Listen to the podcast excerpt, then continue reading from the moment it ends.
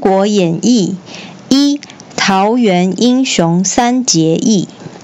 东汉末年，因为皇帝的昏庸无能，只懂得吃喝玩乐，把国家大事都交给宦官处理，放任他们胡作非为。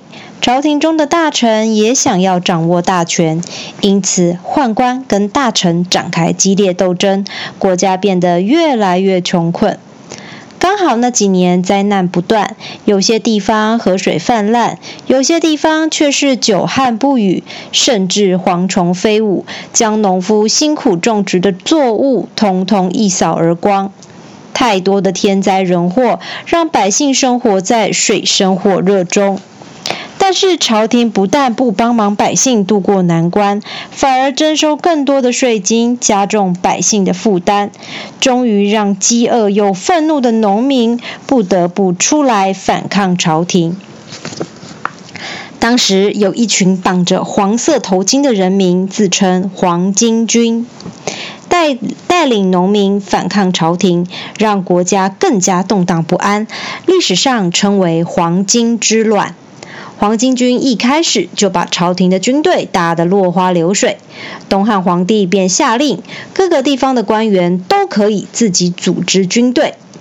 许多地方官员为了抵抗黄巾军，便贴出公告来招兵买马，希望有更多的人来从军，保家卫民。在征兵的公告前，有一位身材魁梧的大汉，正专心看着征兵公告。他的脸色白皙，两个大耳朵和手臂都特别的长，一副与众不同的模样。这个人呐，叫刘备，字玄德，本来是汉朝皇室的子孙，不过他父亲很早就去世了，因此家里非常穷困。他与母亲平日以卖草鞋为生。刘备看完告示之后，忍不住长长的叹了一口气，唉。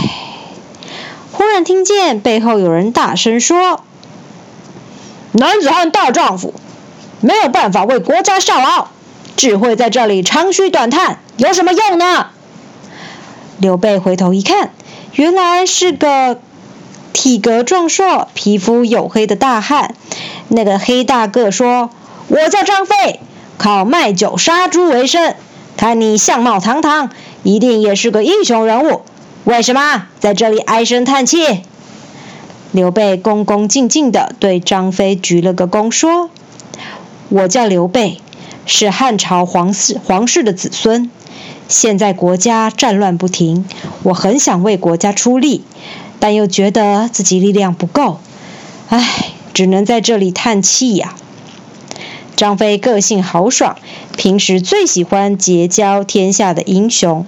他和刘备一见如故，便来到一家小店喝酒谈天。当两个人说的兴高采烈的时候，突然门外来了一个身长九尺的彪形大汉。刘备仔细地看着他，只见这个大汉的脸色通红，胡须差不多有二尺长，丹凤眼，卧蚕眉，威风凛凛，一看就是个英雄好汉。刘备、张飞就请红脸大汉一起喝酒。那个人说：“我叫关羽，字云长。之前在家乡，因为替人打抱不平，不小心打死了仗势欺人的恶霸，从此就到处逃亡。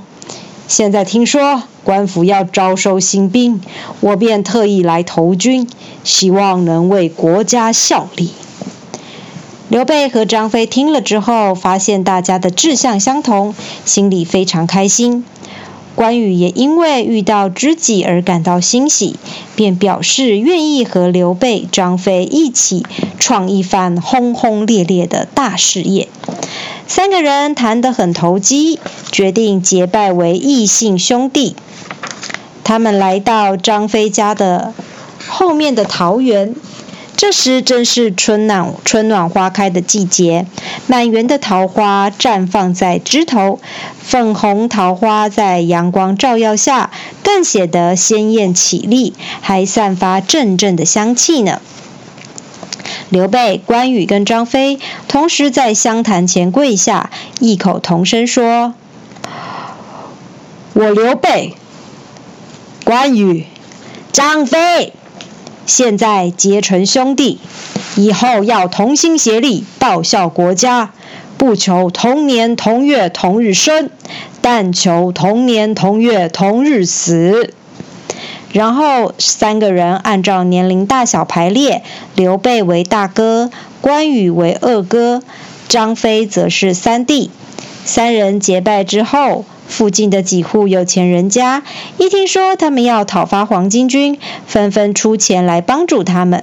兄弟三个人便利用这些钱财，各自请工匠打造与众不同的兵器。刘备打造的是双股剑，关羽使用的是重达八十二斤的青龙偃月刀，而张飞的兵器则是丈八蛇矛。刘备、关羽和张飞又用钱财来招兵买马，开始了南征北战的漂泊生涯。他们第一场和黄巾军的战争便获得了胜利，三个人的名气也就此慢慢打开。